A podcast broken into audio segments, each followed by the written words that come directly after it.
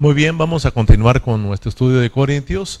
El tema que vamos a desarrollar hoy, experiencias de la sabiduría, la justificación, santificación y redención. ¿Cuál es el mensaje de hoy? Experiencias de la sabiduría, de la justificación, santificación y redención. ¿Se acuerdan que estuvimos mirando este tema el domingo? ¿Cuántos se acuerdan? Y bueno, yo pensé que hoy íbamos a avanzar al capítulo 2. Y anhelo avanzar al capítulo 2, pero créanme que meditando, ¿verdad? Durante lunes, martes y miércoles, en lo que está sucediendo con la iglesia en Corintios y la carga que tiene el apóstol Pablo hacia la iglesia en Corinto, meditaba y meditaba y Dios me mostraba cosas preciosas en su palabra, me mostraba eh, cosas preciosas en este versículo 30 del, del capítulo 1. Y bueno, este, pues creo que Dios quiere que continuemos aquí. Los corintios estaban siendo distraídos por la filosofía griega, dígase, por el conocimiento. Ellos tenían amor por el conocimiento y eso los estaba distrayendo de Cristo, de disfrutar a Cristo. Y eso les empezó a traer muchos problemas. Vamos a mirar a través de que vamos estudiando y avanzando Corintios, vamos a mirar que al menos tenían 11 graves problemas ahí.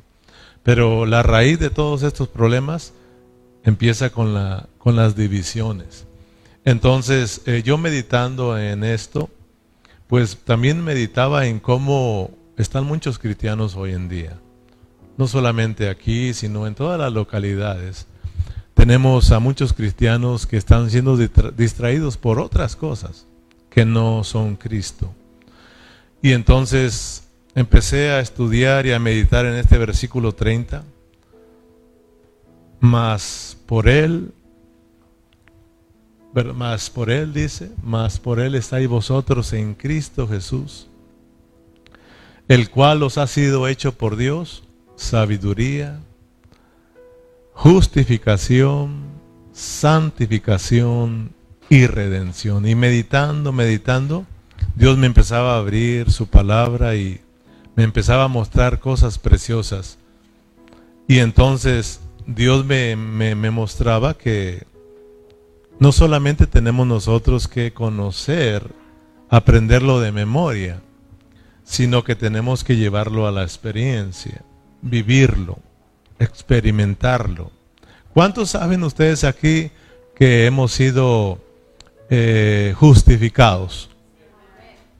¿Verdad? ¿Cuántos sabemos que hemos sido santificados? ¿Cuántos saben que somos santos? Fíjense, Pablo se los dijo a los Corintios, ¿verdad? A la iglesia de Dios que está en Corinto. A los santificados en Cristo Jesús, llamados a ser santos. Y fíjense con qué propósito lo está, lo está diciendo Pablo. O sea que los corintios, aunque ya habían sido santificados, como que si se dejaron de estarlo practicando. Entonces, eh, nosotros conocemos todas esas cosas, pero como que si ya lo hemos dejado de estar experimentando. Y por eso ahora tenemos un montón de problemas entre los cristianos. El cristiano en sí mismo, muchos hermanos, están teniendo muchos problemas, es decir, muchos problemas espirituales, muchos problemas de, estancamiento espiritual, no están avanzando, han pasado años y siguen siendo los mismos. Y no, ojalá y fueran los mismos, sino que van empeorando. Eh, problemas espirituales como de desánimo. Tenemos a muchos cristianos en su vida espiritual desanimados, tal vez animados en hacer muchas actividades, pero en lo espiritual muy desanimados.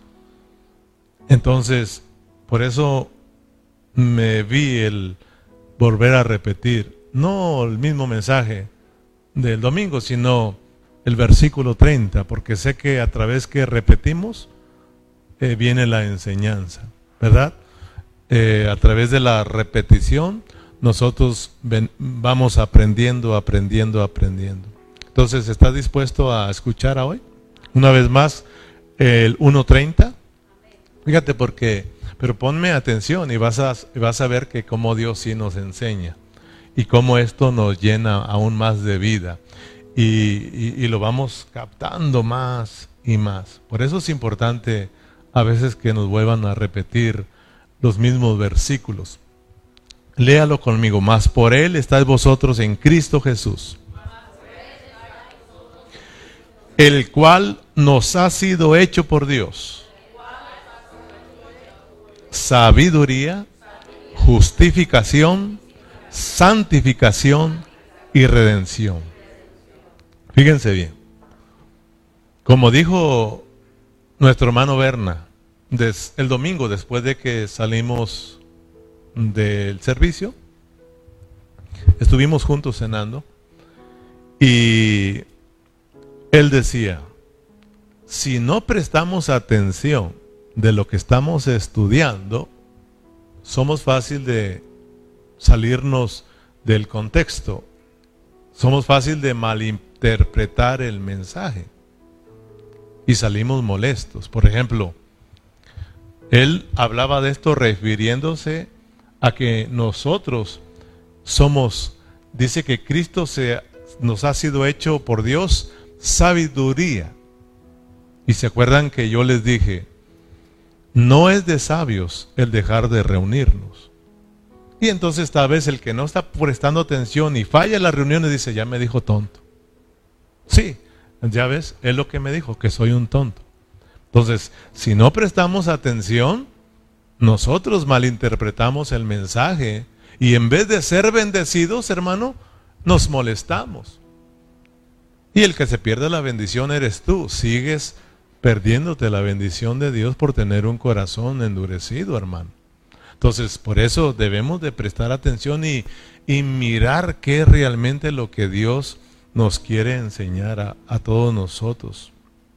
Amén. Cuando nosotros decimos que no es de sabios dejar de reunirnos, cuando decimos que es de sabios reunirnos, yo no estoy diciendo que tú eres un tonto cuando no te reúnes. Lo que estamos queriendo decir es de que entendamos que nosotros no somos gente común. Nosotros no somos como los del mundo, hermanos. Nosotros somos diferentes. Por eso somos santificados, somos apartados. Es importante que entendamos, y hoy lo vamos a entender con más claridad, lo que significa la santificación, porque a veces nomás decimos soy apartado, pero hasta ahí, eso, eso es, es muy poquito de lo, de lo que Dios nos quiere enseñar y de lo que realmente es la santificación, hermano. Ser apartado significa que tú ya no eres común y corriente, pues, como los demás.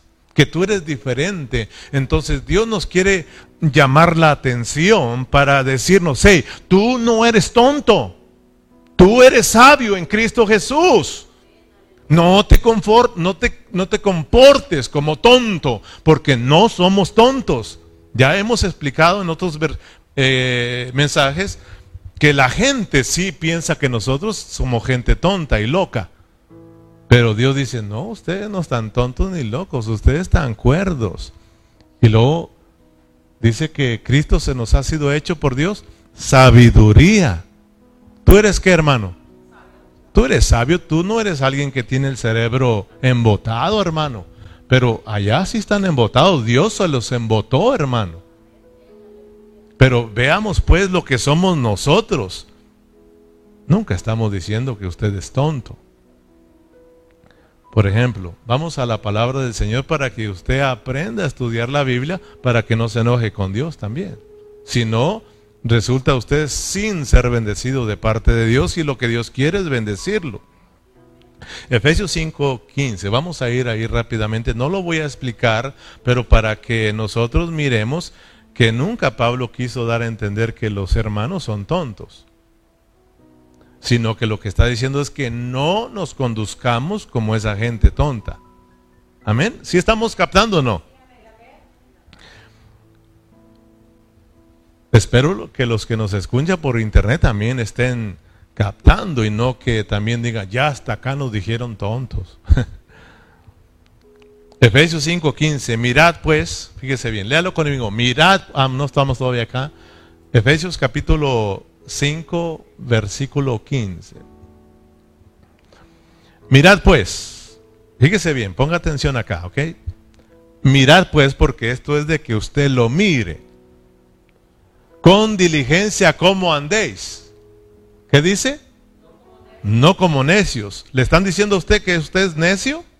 No, que miremos cómo andemos, no como necios, sino como sabios. ¿Quién es sabio, hermano? Nosotros somos sabios. Porque tenemos a Cristo. El que no tiene a Cristo se cree que es sabio, pero no. Nosotros, hermanos, dice que andemos como qué, hermano? Como sabios. Versículo 16 aprovechando bien el tiempo porque los días son malos. Versículo 17 de una vez. Por tanto, no seáis, fíjate bien, no seas insensatos. ¿Y qué es ser, insensato? Pues, pues que no estés con o sea, que no estés consciente acá en tu cerebro. No, no seas así, porque tú ya no eres así. Es más, en el capítulo, en el capítulo 2, sí, de Primera de Corintios, vamos a mirar. Oh, lo leyó el hermano Lorenzo. Al versículo 16 dice que nosotros tenemos. Ah, hermano, no estamos, no estamos huecos del cerebro. Por tanto, no camines como la gente que no tiene hueca, como la gente que tiene hueca el cerebro y no piensa. Nosotros somos de los que piensan porque tenemos la mente de Cristo. Diga conmigo, yo tengo la mente de Cristo. debe de usted de, confesarlo porque así dice la palabra. Entonces dice, por tanto, no seáis insensatos, sino hermanos, ¿qué? Ah, entendidos. Eso es lo que Dios nos quiere enseñar. Que seamos gente entendida, como hijos de Dios, ¿no? Entendiendo cuál sea la voluntad del Señor.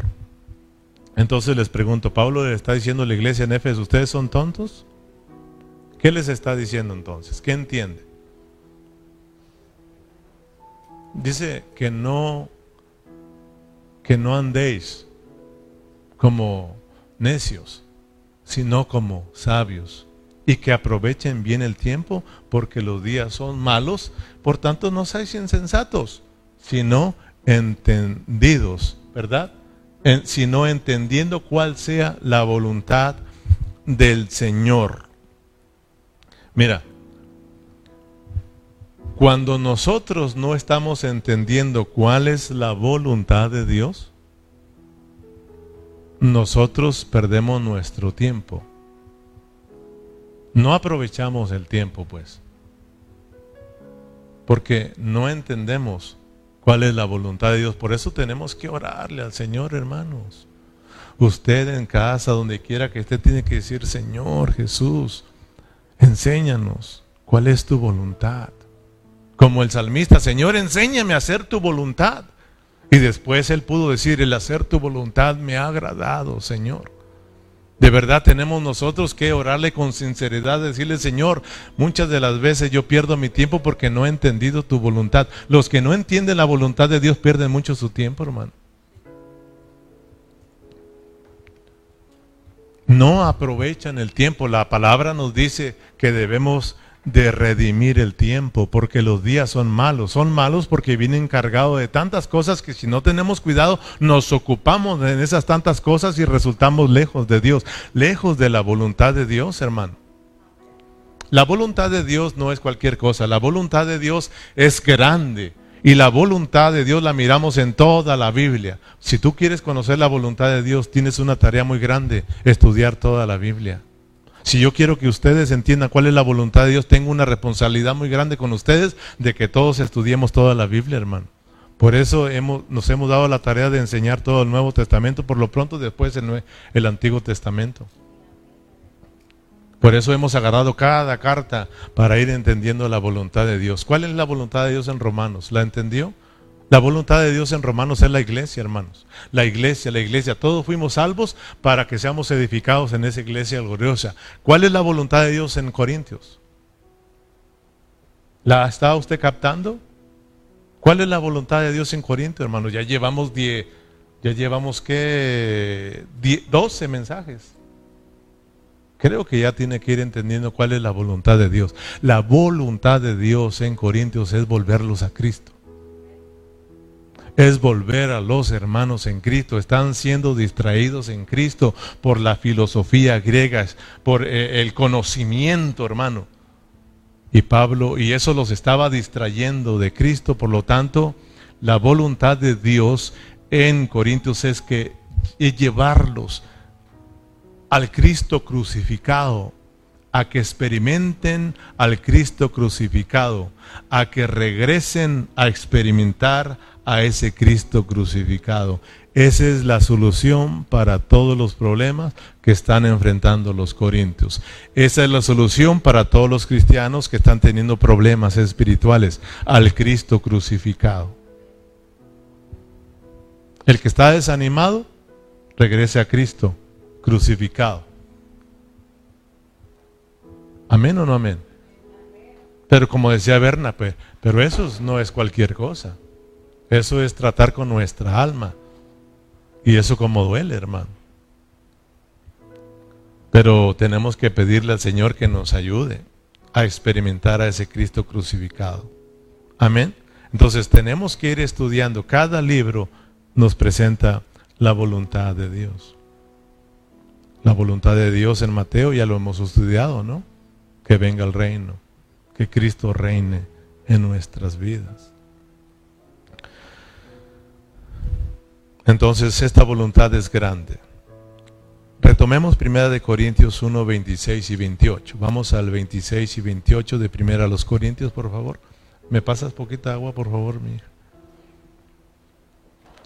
Primera de Corintios capítulo 1, pero ahora vamos al versículo atrasito, al versículo 26, 27 y 28, los versículos que ya estudiamos el domingo.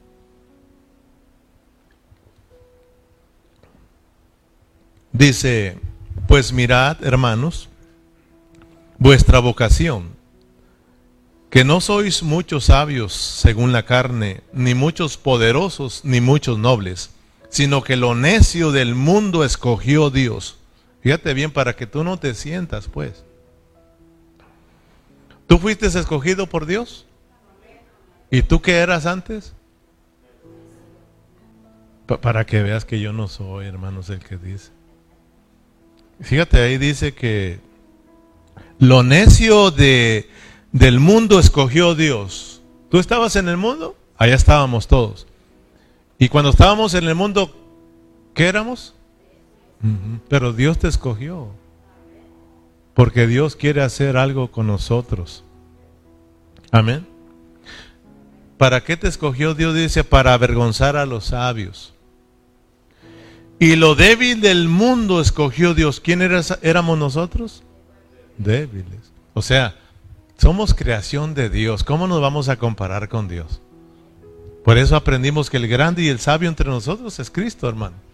Nosotros somos sus criaturas. Y fíjate, el hombre, siendo criatura de Dios, se cree, hermano, que lo sabe todo y que no necesita ni a Dios.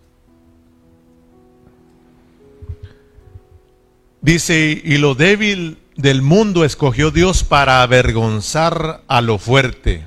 Y lo vil del mundo y lo menospreciado escogió Dios y lo que no es para deshacer lo que es. Por eso hemos venido aprendiendo que la palabra de Dios nos dice que diga el rico, diga el pobre, perdón. Sí, lo dije al revés. Diga el pobre, diga el débil, fuerte soy. Diga el enfermo. Amén, hermanos. Diga el necio, ¿Verdad que así ya se ve diferente y ya no se enoja conmigo?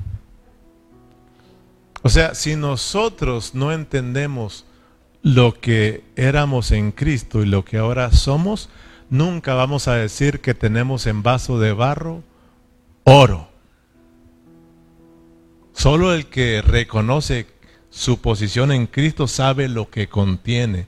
Sí, somos pobres, pero tenemos riquezas dentro de nosotros, hermano. Por eso diga el pobre, rico soy. Diga el débil, fuerte soy. Diga el enfermo, sano soy. Y diga el necio, sabio soy. Somos sabios, hermanos. Sino que lo necio del mundo escogió Dios para avergonzar a los sabios. Y lo débil del mundo escogió Dios para avergonzar lo fuerte. Aleluya. Ahora, Vamos a mirar las experiencias de la sabiduría, de la justificación, de la santificación y la redención. Si nosotros practicamos estos cuatro asuntos, hermanos, ¿cuáles son número uno? Ahí sí están aquí.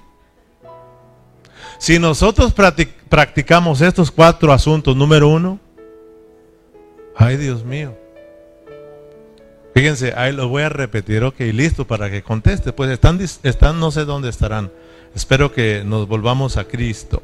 Diga conmigo, Señor Jesús. Señor Jesús. Es bueno invocar al Señor, hermanos. Mira, hermanos. Yo te dije, vamos a hablar de nuestras experiencias, de la sabiduría, de la justificación, de la santificación y de la redención.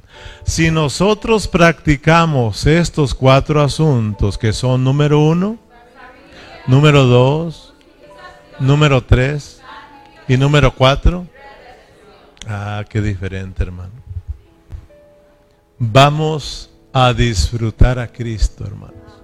Vamos a experimentar a Cristo en nuestras vidas y va vamos a mirar cómo los problemas que tengamos espirituales se van a ir solucionando. Amén. Si nosotros practicamos, porque si te los aprendes de memoria, verdad, sabiduría, justificación, santificación y redención, pues de nada te va a servir. O sea, un conocimiento sin experiencia, eso no es sabiduría. La sabiduría, claro que trae conocimiento, pero el conocimiento nos debe de llevar a ponerlo en práctica, a vivirlo, a experimentarlo. Entonces eso se vuelve una realidad en nuestras vidas, hermanos. Amén. Entonces, un conocimiento sin experiencia, eso no es sabiduría de Dios. Amén. Ese, ese conocimiento eso es vano. Y nos hace vano, nos hace huecos, sin nada de vida, sin nada de realidad. Y no es el propósito de Dios. Por eso Dios nos vuelve a repetir, porque lo que Dios quiere al repetirnos una vez más el versículo 30 es que nosotros lleguemos a experimentar lo que se vuelva nuestra experiencia. Amén. Mira, muchas de las veces nosotros nos metemos en problemas como cristianos. Es decir, nos, metemos, tenemos problemas espirituales porque nosotros nos, nos, nos, creemos muy sabios. Y creemos que la vida cristiana es, es fácil y la vivimos a nuestra manera. Pero al final no resulta ser tan fácil. Te das cuenta que, te resulta difícil eh, vivir la vida de la iglesia, vivir la vida cristiana. ¿Por qué? Se, ¿Por qué se te hace difícil? Porque eh, te desanimas, te cansas y te das cuenta que te da, no es fácil levantarte a orar, no es fácil levantarte a estudiar, no es fácil reunirte. Eh, se te hace al final difícil la situación esta. Entonces, nos creemos muy sabios Fíjate, nos, nos pasa como cuando nosotros compramos eh, un mueble, por decir así, un mueble de, la tienda o por, eh, o por internet. Por ejemplo, cuando tú compras un mueble, ¿verdad que te lo dan en un paquete? Y cuando lo llevas a casa tú tienes que armarlo, ¿sí o no? Y yo creo que no solamente a mí me ha pasado, yo creo que a muchos de ustedes les ha pasado. Nosotros nos creemos muy sabios que ni siquiera miramos si viene el manual para cómo armar este, este mueble, sino que empezamos a poner las partes, ¿verdad? Y a veces vienen hasta numeradas, parte número 1, 2, 3, 4, 5, el 5 con el 4, el 3 con... Ahí vienen las instrucciones, ahí viene el manual. Pero muchos de nosotros ni nos interesa, nos creemos que lo podemos armar sin ningún problema. Pero ¿qué sucede cuando hacemos esto? Tenemos problemas. Ahí estamos quebrándonos la cabeza y, lo que, y, lee el manual, nos dicen ahí, lee el manual, no olvídate, yo puedo. Y, al último, no, esto no iba acá, resultamos poniendo las cosas al revés. A veces nosotros como cristianos creemos que podemos vivir la vida cristiana así, sin estudiar, sin reunirnos, sin estudiar tanto la Biblia, sin orar. Ay, es día de oración, hay que orar en los demás, yo puedo seguir hacia adelante. Pero resultamos, hermano, haciendo la vida más difícil. Por eso te cuesta a ti servir a Dios. ¿Quieres que la vida cristiana se te haga a ti más fácil, hermano? ¿Quieres que la vida cristiana, la vida de la iglesia se te haga más fácil a ti? Simplemente empieza a rendirte a Cristo y vete al manual. Vete a la palabra y busca al Señor en su palabra, en oración, y vas a ver que las cosas no van a ser tan difíciles. Los difíciles somos nosotros. Si nosotros empezamos a tomar a Cristo y que sea Cristo en nosotros, empezamos a disfrutar a Cristo, experimentar a Cristo, sé tú Cristo, sé tú Cristo, ¿verdad que las cosas se pondrán más fáciles? Porque será Cristo en nosotros, hermano. Berna también nos decía, el Señor mismo dijo que vengamos a Él los que están cansados y cargados, que Él los hará descansar, porque ligera su, su yugo es fácil y ligera es su carga. Fíjate, el yugo del Señor es fácil. Pero ¿por qué se nos hace a nosotros muchos cristianos difícil la vida cristiana? ¿Se te hace difícil levantarte a orar? ¿A ti se te hace difícil levantarte a orar? Yo creo que sí, porque no te miro conectado en internet, hermano. A mí no me digas que tú oras, no, hermano. Tú dime que oras cuando yo te, yo te mire metido en el internet con nosotros orando, hermano. No oras ni para comer, hermano. Y eso es tristeza. Porque se te hace difícil estudiar la palabra. Para muchos les es difícil durante el día sentarse y estudiar su palabra. ¿Sabes cuánto tiempo estuve yo hoy, hermano? 12 horas ahí estudiando, hermano. Mi esposa se fue a las 6 a trabajar. Yo me levanté y me senté a estudiar. Regresó a las 3 de la tarde y una hora antes de venirnos a la, dos horas antes de venirnos, me, levanté de ahí para echarme un baño y venirnos a la iglesia. Usted dirá, pues usted tiene la responsabilidad, es el pastor. ¿Y tú, hermano, eres cristiano? Y te digo, a mí no se me hace difícil levantarme y orar, levantarme y estudiar, hermano, la palabra del Señor. Para mí no es duro eso, porque estoy dejando que Cristo sea en mí, hermano. Para mí no es muy difícil venir a la iglesia aunque esté el frillazo, hermano. Aunque esté lloviendo el calorón. Para mí no es difícil, para mí es un deleite y siempre lo anhelo, hermano. Pero para muchos cristianos no. Porque como decía Berna, es que no están tomando al Señor. El, yugo del Señor es, es fácil y la carga se hace ligera. Cuando nos unimos, el yugo es para unir, ¿sí o no? Ya conocen el yugo, hermano. El yugo es ese, ese, fierro que une o ese cuero que une a los dos animales. Y no malinterprete, no estoy diciendo que usted es animal, pero Cristo se pone en esa forma, como un buey, porque se ponía el yugo en los bueyes, hermano. Entonces, si nosotros nos unimos a Cristo, las cosas se hacen más livianas y más fáciles. Pero si nos unimos a otras cosas que no son Cristo, es cuando se nos complica la vida. Entonces a ti se te hace complicada o a los hermanos se les hace, a muchos de ellos se les hace complicada la vida cristiana porque están haciendo y están ocupados y se están uniendo a otras cosas. Vuélvete a Cristo y vas a ver que esto se vuelve un disfrute, un deleite, hermano.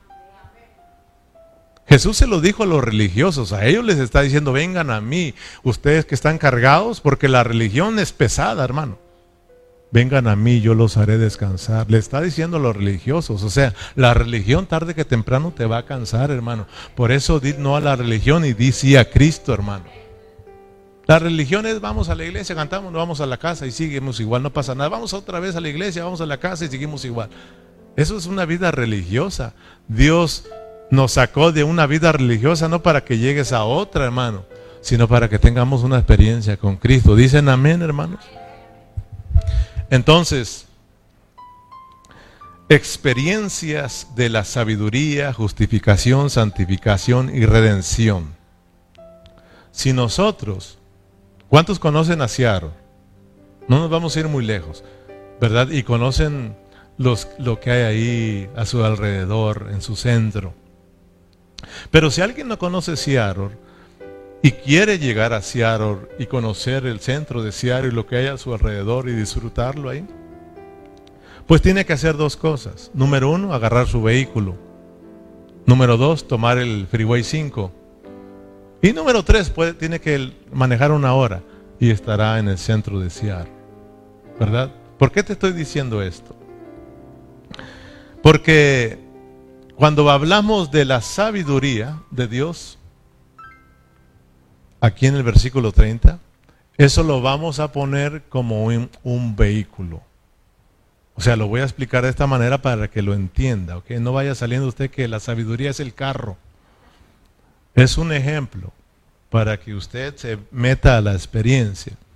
Por eso le dije, si usted quiere llegar a Seattle, tiene que juntar dos cosas, el carro y el Huawei 5. Si usted no se monta en el carro y no agarra el Huawei 5, usted no va a ir a Seattle, nunca va a llegar allá.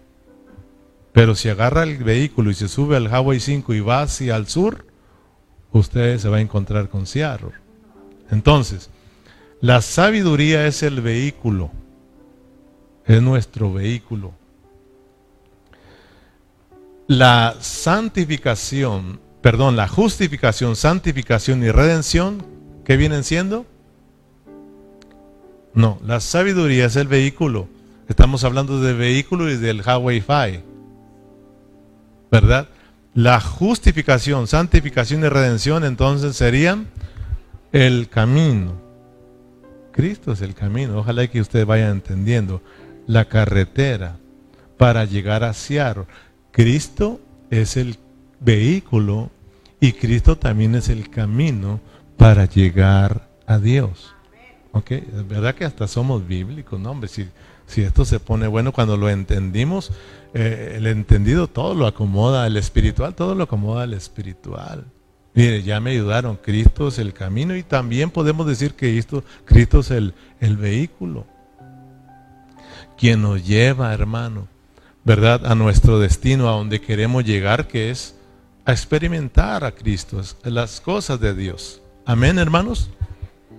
Entonces, mire bien, si nosotros entonces queremos llegar a experimentar lo que es Dios, lo que es Cristo, lo que es la vida de la iglesia, hermano, entonces nosotros tenemos que montarnos en el vehículo que es la sabiduría, que es Cristo, y también nosotros tenemos que tomar el Hawaii Fi, que es justicia, eh, eh, justificación, santificación y redención, que también son Cristo. Entonces, al estarlo experimentando, porque estamos hablando de las experiencias, al, estarlo experimentando, vamos a llegar a Seattle, vamos a llegar a Dios, vamos a llegar a disfrutar realmente eh, lo que es la vida cristiana, la vida de la iglesia, y vamos a caminar en la voluntad de Dios, disfrutando estas cosas, porque Cristo es un disfrute, hermano. Entonces, mire, decíamos al principio que creer que la justificación tiene que ver con nuestro espíritu, como lo mencionamos el domingo, creer que la santificación tiene que ver con el alma y creer que la, la, redención tiene que ver con nuestros cuerpos, pues eso es verdad. Pero pues es muy pequeñito a lo que Dios nos quiere enseñar, hermanos. Eso es solo un conocimiento, pero Dios quiere realmente que lo llevemos a la práctica, que lo vivamos, para que tú realmente puedas decir, Cristo es mi sabiduría y Cristo es mi redención, Cristo es mi justificación y Cristo es mi santificación, hermano. Que se vuelva una experiencia y que se pueda mirar en nosotros. Porque aunque somos nosotros santos, no se mira mucho. Porque hay muchos cristianos que, que siguen pareciéndose a los que no son cristianos, hermano.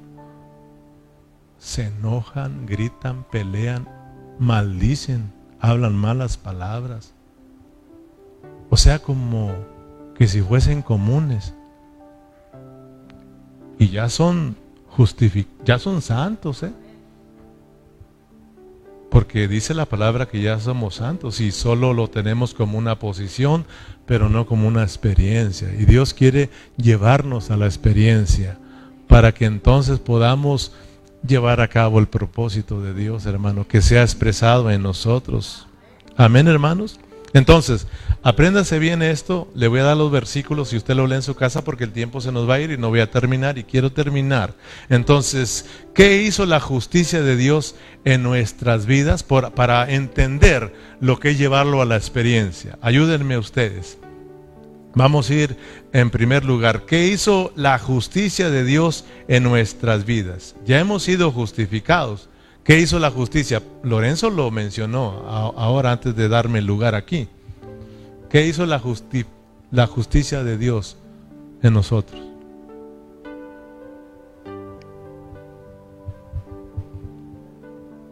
A ver, voy a agarrar de aquí para allá porque no contestan, hermano. Bueno, siempre doy de aquí para allá, ahora de aquí para allá. A ver, mi hija, ¿qué hizo la justicia con nosotros?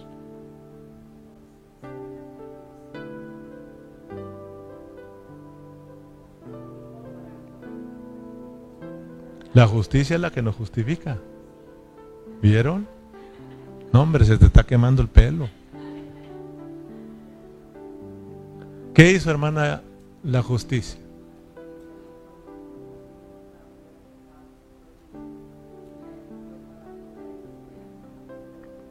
La justicia entonces la declara usted inocente. Éramos culpables, éramos pecadores ante Dios. Entonces la justicia, que es Cristo, hermano, nuestra justicia, ¿qué sucedió? Mire, Dios lo declara inocente, no por usted, no por su justicia. Nosotros no somos justos, somos injustos. Somos justos por la justicia de Cristo. Entonces mire lo que hizo la justicia, lo declara inocente. Ahora Dios dice, por cuanto has creído en Cristo, yo miro a Cristo, te miro en Cristo por la cual te miro justo inocente, sin culpa, te perdono. Y no solamente la justicia nos declaró inocentes, sino que nos reconcilia con Dios. Porque estábamos peleados, estábamos enemistados, pero Cristo, como nuestra justicia, nos reconcilia con Dios. Amén. Entonces, lo ve en Romanos 5.1, lo mira en Romanos 5.17 y lo mira en Primera de Pedro 3.18.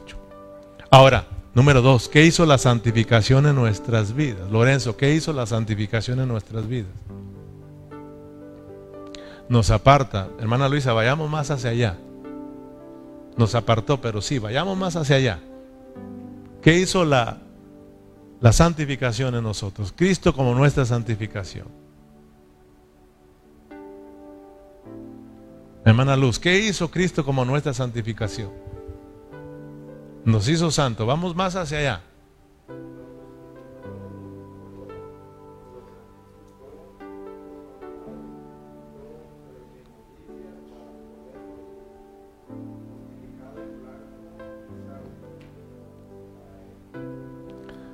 Bueno, ¿qué hizo la santificación? ¿Ya ve? Mire bien, todos contestaron correctamente, pero vamos a llevarlo a la práctica, que esto se vuelva práctico en nosotros. Porque si tú ni siquiera sabes qué es tu santificación, imagínate si lo estás viviendo, hermano. Fíjate, nosotros estábamos en el mundo. Ay, ¿con qué razón Pablo dijo, ustedes siendo ya maestros, tengo que volverles a enseñar? ya en vez de que anhelen un bistec, hay que darles lechita. Y debe, debe preocuparnos, hermano, de verdad. No se sienta mal. Siéntase mal, pero con usted mismo. De verdad, hermano. Yo cada vez que Dios se me revela, yo le pido perdón a Él, hermano. Yo le digo gracias, Señor, porque cuánto me falta. Cuánto me falta. Mira, hermano, lo que hizo Cristo como nuestra santificación. Todos eh, eh, contestaron bien, nos apartaron, nos apartaron, nos quitaron las inmundicias. Sí, nosotros estábamos en el mundo y éramos como comunes, éramos comunes y corrientes como toda la gente, con todo el respeto. Todos pecadores, todos hermanos viviendo una vida pecaminosa, una vida que no agrada a Dios. Pero Dios allá nos escogió. Eso es, nos santifica, nos escoge y nos aparta. O sea, nos aparta del mundo y nos trae acá para Él. Pero ¿para qué nos trae acá? ¿Para que vivamos iguales como los del mundo? No. Para que vayamos viendo lo que es, no solo conocer lo que es la santificación, sino llevarla a la práctica, a la experiencia, para que tú la disfrutes, hermano. Dios nos apartó, pero ya para que dejemos de ser comunes. Usted ya no es común, yo no soy común como los demás, como los que no tienen a Cristo. Somos personas diferentes, somos hijos de Dios. Él es santo, Él es alguien que está apartado, lejos del pecado, de la maldad. Dios es puro y santo. Por lo tanto, si nosotros hemos sido apartados, es para que nosotros vivamos esa santidad, esa vida apartada de todo aquello que no agrada a Dios, hermano. Entonces, ya no tenemos, ya no podemos vivir como los del mundo. ¿Se acuerda que dice la palabra que allá eh, el oro allá es, es, común porque está junto con todo el oro? Pero cuando ese oro era ah, tomado y, y traído al templo, ese oro dejaba de ser común, ya no era como el oro de allá. Este oro era santificado y era útil para la obra de Dios ahí en el templo. Amén. Ya era usado diferente, hermano. Entonces tú y yo fuimos apartados del mundo y atraídos aquí a Dios, no para ya ser como lo del mundo, hermano. Y te das cuenta cómo anda mucho cristiano hoy en día. Ni se distinguen, hermano iglesias que se ha metido el mundo. Y eso es lo que le canta al cristiano. Donde haya luces, donde haya ruido, donde... Ay, aquí está. y, y no se dan cuenta que se ha metido el mundo. Entonces tenemos nosotros que tener mucho cuidado, hermano. Usted lo puede leer en Mateo 23, 19, San Juan 17, 17 y primera de Pedro 1, 15. Ahora, número 3, ¿qué hizo la redención en nuestras vidas? Hermana Ana, ¿qué hizo la redención en nuestras vidas? Cristo es, nos redimió, ¿verdad? ¿Qué hizo eso en nosotros?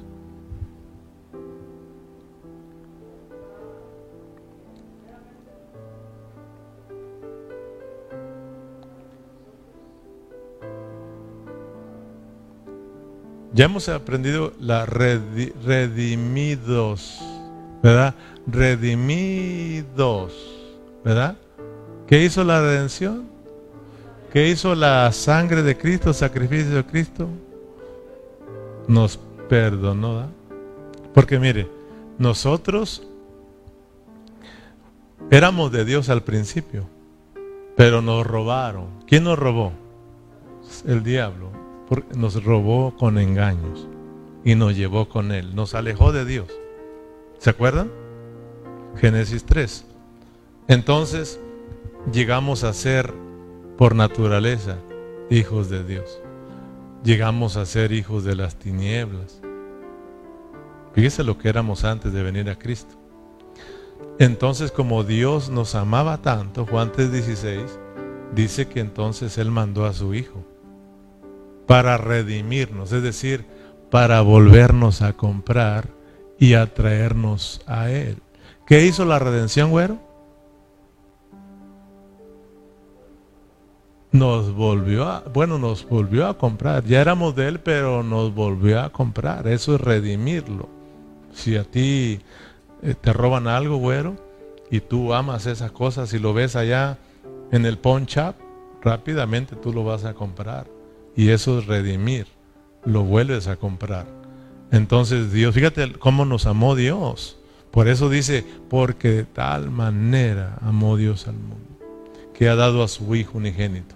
Entonces, Dios, a través de Cristo, a través de esa sangre derramada, nos redime, nos compra, porque tú fuiste comprado a precio de sangre, hermano. No, no con dinero, no con plata, no con oro, dice la palabra, sino con la sangre de Cristo, hermano. Fue Cristo que derramó la sangre para salvarnos a ti, para traernos a Cristo. Entonces, ¿qué hace la redención? No solamente te compra, sino que te regresa nuevamente a Dios. Fíjate, la redención nos regresa nuevamente a Dios. Y no solamente te regresa, sino que te lleva a vivir ahora una nueva vida. Fíjate lo que hacen todas esas tres cosas. Entonces, hermanos, lo puedes encontrar en 2 de Corintios 5:15, segunda de ah, segunda de Corintios 5:17 y Romanos 6 del 4 al 8. Entonces, ¿cómo podemos nosotros experimentar estos cuatro asuntos en nuestro diario vivir? Porque estamos hablando de llevarlo a la experiencia. Esa es mi carga en esta noche. Antes de avanzar al capítulo 2. Lo que es que Cristo nos ha hecho por Dios sabiduría, justificación, santificación y redención.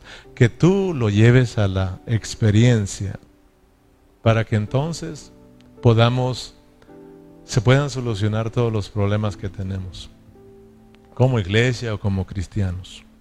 Amén. Para explicarlo, vamos a poner el ejemplo del matrimonio. ¿Ok? Y ya sobre esto, si lo quieres ir aplicando a tu vida, ya lo aplicarás.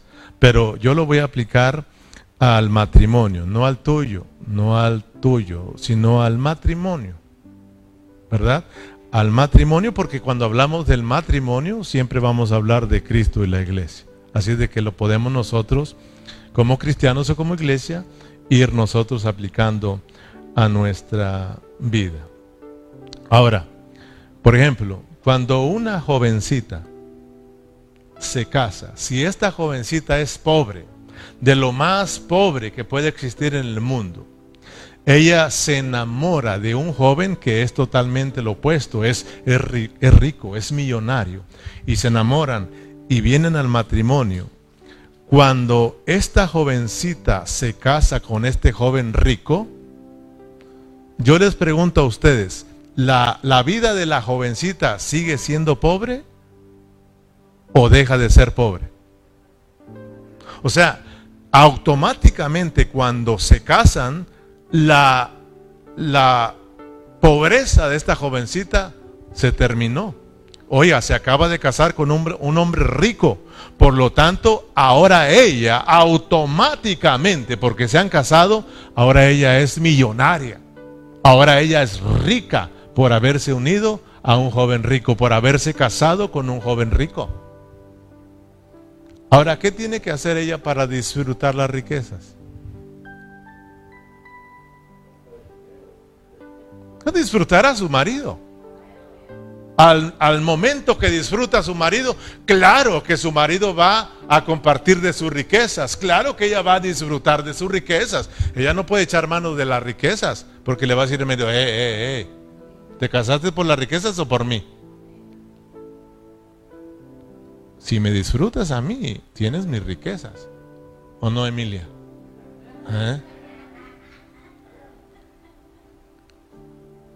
Si disfrutamos, mira, nosotros éramos pobres, ¿sí o no lo miramos? Éramos pobres. ¿Y Cristo? Rico. ¿Cristo no es nuestro novio? ¿Cristo no es nuestro esposo, hermano? Entonces, si nosotros en el momento que creímos en Cristo y nos unimos a Él, vinimos a ser ricos, hermano. Por eso diga el pobre. Ah, pero ahora para disfrutar las riquezas hay que disfrutar a Cristo. Hay que disfrutar a Cristo, hermanos. Entonces disfrutamos de sus riquezas. Por eso dice Pablo, más por Él estáis vosotros en Cristo Jesús, el cual nos ha, ha sido hecho por Dios, primeramente, sabiduría. Primeramente, sabiduría. Ahora bien, Cristo es la sabiduría de Dios y Cristo se nos ha hecho a nosotros sabiduría. Entonces no busquemos la sabiduría en otras cosas, hermano. Nosotros queremos buscar la sabiduría haciendo y buscando otras cosas, tratando de ser sabios, buscando el conocimiento. Yo cuando entendí le digo, perdóname Señor, quiero saber más y ya te tengo a ti. Solo ayúdame a disfrutarte a través de la palabra, a disfrutarte, a disfrutarte, a disfrutarte. Y así voy a ser sabio, voy a llegar a ser un hombre sabio. Y voy a llegar a expresar tu sabiduría, Señor. Ya eres sabio, hermano, porque Cristo está en ti. Y se te ha hecho a ti, Dios lo ha hecho en ti, sabiduría, hermano. O sea, Cristo como la sabiduría está en ti para que tú, tú lo disfrutes, hermano. No busques el conocimiento, no busques eh, eh, el conocimiento en otras cosas. Disfruta a Cristo y vas a ver que lo vas a conocer a Él y, vas, a, y vas a ser sabio, hermano. Porque lo vas a experimentar, lo vas a experimentar, lo vas a experimentar. ¿Qué significa que Cristo se ha hecho sabiduría para nosotros? ¿Qué significa que Cristo se ha hecho sabiduría para nosotros? Allí. Mas por Él estáis vosotros en Cristo, el cual nos ha sido hecho por Dios sabiduría. Si tú te metes a estudiar, yo no te aburro. Si no te metes a estudiar, sí te voy a aburrir. Yo sé que tienes que trabajar, pero tengo una carga. Y yo estudié por 16 horas para traerte esta verdad y la disfrutes, hermano, no te canses. ¿Qué significa que Cristo se ha hecho para nosotros nuestra sabiduría? ¿Cómo ves a ver? Está bueno esto. ¿Qué significa que Cristo se ha hecho para nosotros sabiduría?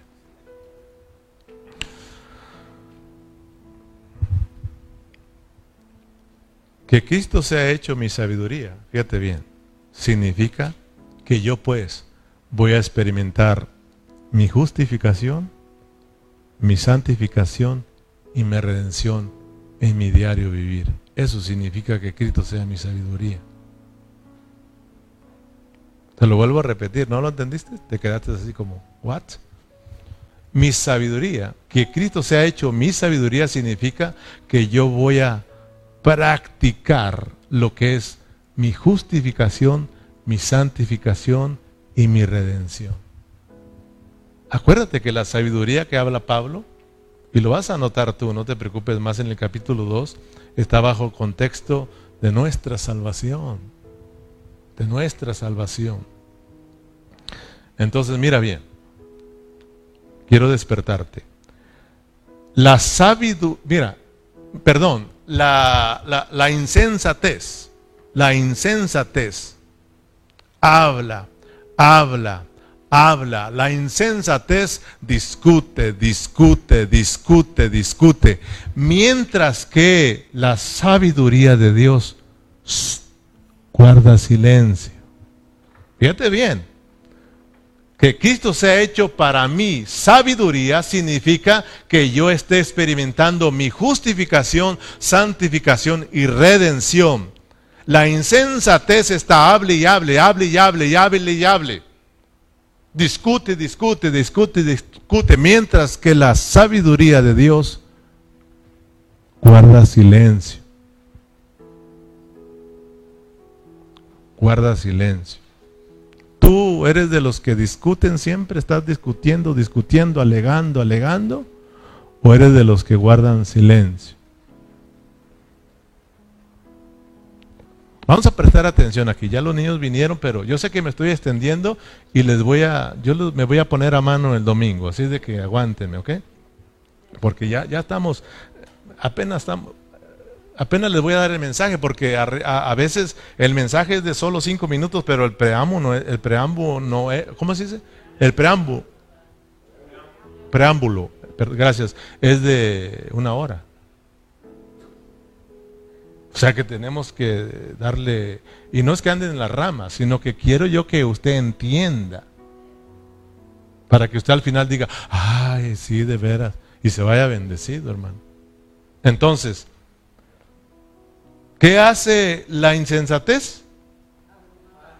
¿Qué hace la insensatez? Repítalo. Habla, habla y habla y habla, discute, discute, discute. Pero ¿qué hace la sabiduría? Entonces, experimentar a Cristo como mi sabiduría es experimentar mi salvación, que es la justificación, santificación y redención. O sea, yo tengo que entender que la sabiduría guarda silencio. Mire, fíjese lo que habla un sabio, un hombre sabio, que se llama Salomón. ¿Era sabio o no? Fíjate lo que dice él. Vayamos a Proverbios 17, 27. Si me aguantan un ratito más, hermano? Y si se duerme, duerma. le demos chance y ahí lo despertamos cuando nos vayamos. Pero yo, yo le digo algo, se lo voy a recompensar yo el domingo, ¿ok? De eso estoy seguro. Lo que me pase hoy, me lo quitan el domingo. Si me pasa una hora, ya no venimos el domingo. Solo cantamos y adoramos al Señor. Vamos a, dijimos Proverbios 17, 27. Mire que ahorita se va a emocionar y hasta lo cansado se le va a ir. Estamos metiéndonos a lo que es experimentar a Cristo como nuestra sabiduría, justificación, santificación y redención. ¿Tienes Proverbios 17, 27? Dice, el que, el que ahorra sus palabras, ¿qué tiene? Ah, hermano. Yo le digo, Señor, ayúdame porque a veces empiezo a pelear y a discutir con mis hermanos. Con aquellos que me ofenden empiezo a hablar. ¿No se ha dado cuenta que uno anda a hablar y hable hasta solo cuando alguien te ofende? Andas discutiendo y le voy a decir y me lo voy a agarrar. Andas, habla y hable. La, la insensatez habla, habla y habla y discute y discute. la sabiduría guarda silencio. Mira al sabio Salomón. El que ahorra sus palabras tiene sabiduría. De espíritu prudente es el hombre entendido. ¿Qué hacen los prudentes? Esos son entendidos y dicen, mejor me callo. Es mejor quedarme callado.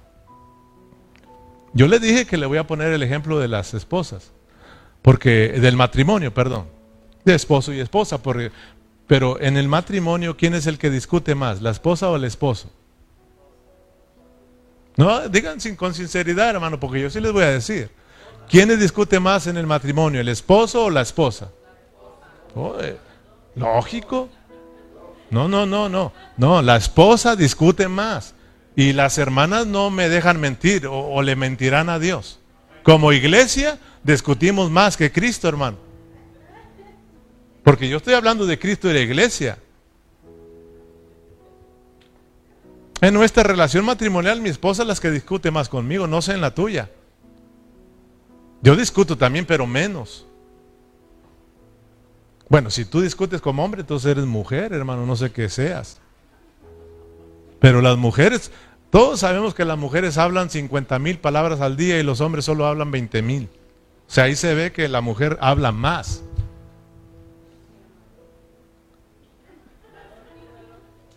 Ahora, yo no estoy diciendo de usted, yo estoy poniendo un ejemplo de un matrimonio. Porque si no, ya ves el pastor ahora, el otro día nos dijo que somos tontos, ahora que somos muy alegadoras.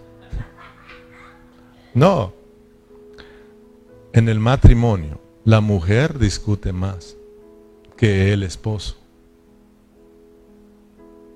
Perdón, hermanas. O sea, como iglesia, ¿verdad que sí? Discutimos mucho. No, y que así. ¿Y porque yo? Somos nosotros los que siempre estamos discutiendo. Y fíjate que dice, eh, en el versículo 28, vamos a ver tu versículo ahí, más adelantito, en el que sigue, para que veas lo importante que es guardar silencio, hermana. Aún el necio, fíjate, la necedad siempre está hablando, hablando, hablando y discutiendo. Aún el necio cuando calla, aún los necios, fíjate, cuando guardan silencio, son contados entre los sabios. El que cierra sus labios es entendido. Ahora te das cuenta lo que es llevar las experiencias, estos cuatro asuntos del capítulo 1, versículo 30. En Isaías 53, 7, eh, ya lo conoces tú, ahí dice que Cristo fue angustiado y afligido y él no abrió su boca. Como cordero fue llevado al matadero y como oveja delante de sus transquiladores, enmudeció y no abrió su boca. Ese es Cristo, hermano. Mientras que la insensatez discute, habla y habla, la sabiduría guarda silencio. Y cuando habla, porque no nos confundamos, la sabiduría también habla. Cristo no solo guarda silencio, porque Él también es, habla, Él es la palabra. Pero como Él es sabio, o hermano, Él habla con mucho entendimiento. Como Él es sabio, Él habla con mucha sabiduría. Sus palabras son entendidas y sabias. Entonces la sabiduría también habla, porque en la cruz del Calvario no solo guardó silencio, también Él habló. Y cuando habló la sabiduría, habló de esta manera, Padre, perdónalos, porque no saben lo que hacen. Mientras que los insensatos gritaban, crucifíquenlo y sálvate a ti mismo, ¿verdad? La sabiduría guardaba silencio y cuando hablaba la sabiduría decía, Padre, perdónalos, porque no saben lo que hacen. Entonces, miremos pues que en el matrimonio la mujer siempre está discutiendo y es por eso que Pablo al llegar, eh, parece que es en el capítulo 14, por ahí en Corintios dice que la mujer debe de guardar silencio. ¿Sí o no? Ahí te vas a dar cuenta, pues, que Pablo dice las mujeres calladitas, así como ahorita. No se, no se enojen conmigo, ya, ya están viendo que es la palabra del Señor. Pero mira, si de repente, no sé si te ha, pasado, de repente el hombre, el esposo, llega tarde, estoy poniendo un ejemplo del matrimonio, si el esposo de repente llega tarde a su casa, salió a trabajar y no sé qué sucedió, pero llega tarde a su casa, la esposa está esperándolo ¿verdad? Y más si él llega, ya hay de comer, ah, pues como tú llegas tranquilo y nomás te sientas a la mesa, ¿verdad? Pides. Y uno no, la mujer empieza a discutir. Uno no, uno está trabajando porque uno también trabaja. Yo trabajé también mis ocho horas y también uno tiene que venir a darle comer a los hijos, a lavarte y hacerte de comer. Y todavía vienes tú muy campante, ya dame de comer. Siempre estás llegando tarde, siempre estás llegando tarde, siempre es lo mismo contigo. Y se arma, se arma la discusión.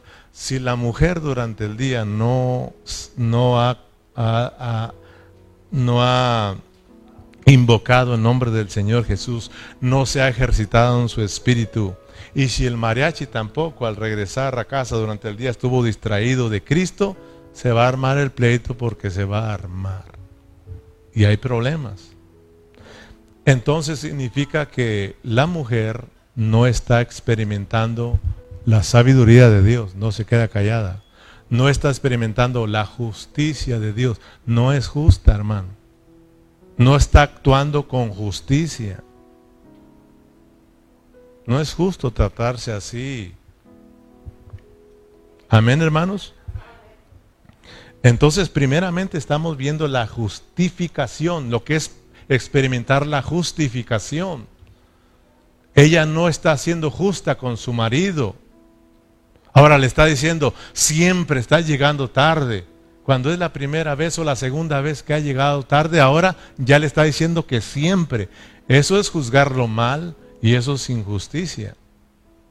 Pero ¿qué pasa cuando la mujer de repente se ejercita en su espíritu, invoca el nombre del Señor y dice, ah, parece que he sido injusta con mi esposo? Él solamente en dos ocasiones me ha llegado tarde, siempre llega temprano a la hora, siempre me ayuda y, y por esta ocasión yo lo juzgué, lo juzgué mal.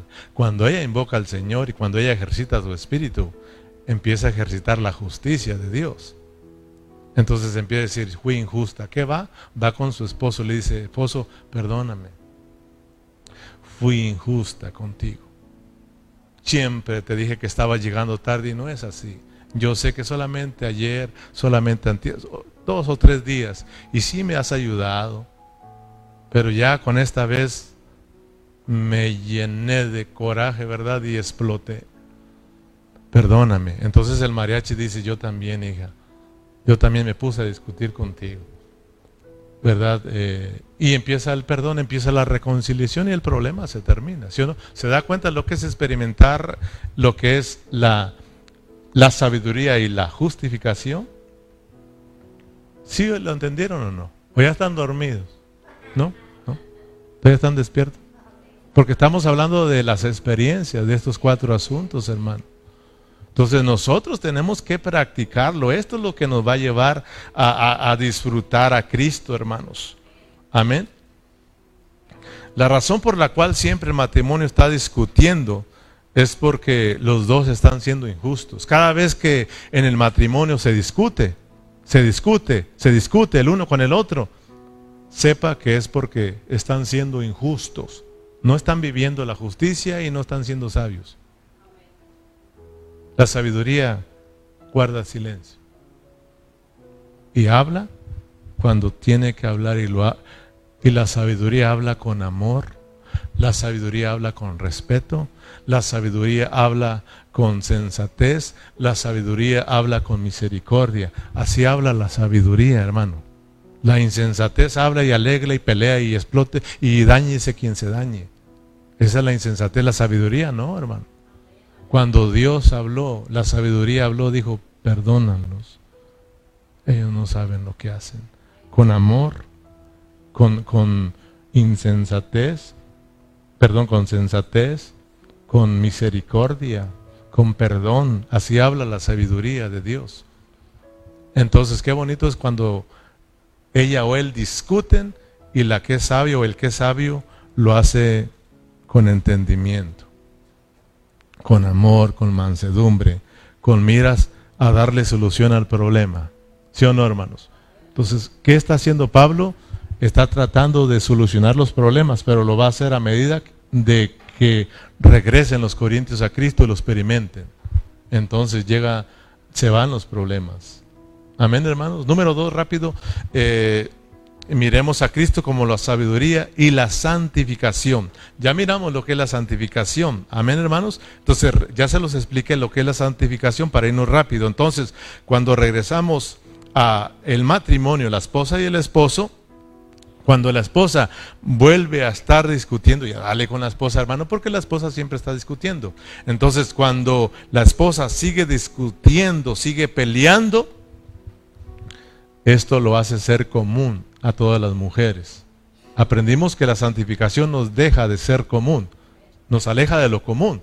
Entonces, cuando una, una esposa está discutiendo con su esposo, eso lo hacen todas las mujeres. No está experimentando a Cristo como qué? Su santificación. Fuimos apartados para ser diferentes a los demás. ¿Me está entendiendo, hermanos? Efesios rápidamente 4.17. Vamos rápidamente Efesios 4.17. Léalo conmigo para que no se me eh, canse. Perdón, hermano, perdón. Yo sé que me, ya me pasé, ya me pasé, pero tengo que terminar. Y yo sé que mañana va a andar cansadito y sí, échame la culpa como quiera. Pero yo lo quiero bendecir. Yo espera, con la esperanza de que usted sí esté prestando atención. Efesios 4:17. Esto pues digo y requiero en el Señor que ya no andéis como los otros gentiles, que andan en la vanidad de su mente, teniendo el entendimiento entrevecido ajenos a la vida de Dios por la ignorancia que en ellos hay, por la dureza de corazón. Brinca el 24. Y vestido del nuevo hombre, creado según Dios en la justicia y santidad de la verdad. ¿Se fijan que es lo mismo? Brinca el versículo 31 y 32. Quítese de vosotros toda amargura, enojo, ira, gritería y maledicencia y toda malicia. Antes, antes sed benignos unos con otros, misericordiosos, perdonándonos unos a otros, como Dios también nos perdonó a vosotros en Cristo Jesús. ¿Se da cuenta cuando la esposa está con estas griterías, con estas discusiones? Eso significa que es como una común y ya no es común. Eso significa que entonces no está experimentando usted a Cristo como su santificación. Experimentar a Cristo como nuestra santificación es ya no ser como antes. Si usted tiene años en la vida de la iglesia y es como antes, sigue peleando, sigue discutiendo, sigue mintiendo, sigue maldiciendo, sigue robando. Usted no está experimentando a Cristo como su santificación, porque es igual que los demás. Y Cristo nos llamó para ser diferentes. Nos llamó para ser como Él. Dios es santo, dice, sed como yo, porque yo soy santo. Amén, hermanos. Entonces, eh, número tres, y terminamos, miremos a Cristo como la sabiduría y la redención. ¿Qué hizo la redención? Ya lo explicamos también. La redención nos compra y nos regresa nuevamente a Dios. Y no solamente nos regresa, sino nos lleva a vivir una vida nueva. ¿Qué es experimentar a Cristo como nuestra redención?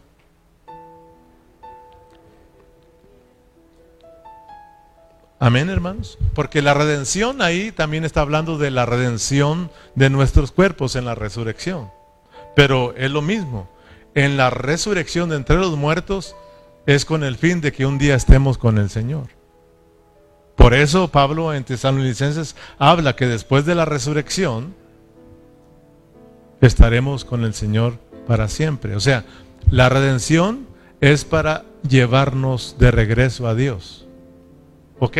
Sí, al estado original. Entonces, experimentar a Cristo como nuestra redención es estarnos volviendo a Dios. ¿Qué estaba haciendo Pablo con los corintios? ¿Qué quería hacer? Volverlos, regresarlos a Cristo. Por eso termina el, el capítulo 1 con el versículo 30 de experimentar a Cristo como su redención. Hey, Corintios, Cristo es su redención. Ustedes fueron redimidos, comprados, atraídos a Dios. Ustedes son la iglesia de Dios. ¿Qué no le dice a, los, a la iglesia de Dios que está en Corinto? Son de Dios.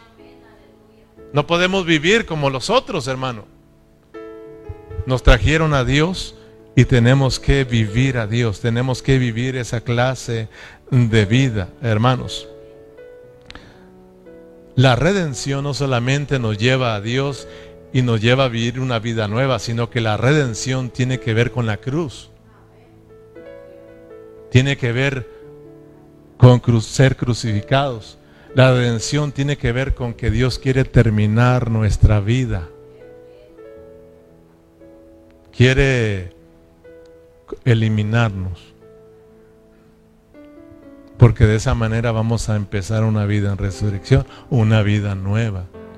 Romanos 6 dice que con Cristo fuimos crucificados para que ya no, para que nosotros ya no vivamos como antes, sino que ahora nosotros dice y nos pone el ejemplo del bautismo, ¿verdad? Que fuimos sepultados juntamente con Él, ¿verdad? Pero también resucitamos para que ahora andemos en una vida nueva.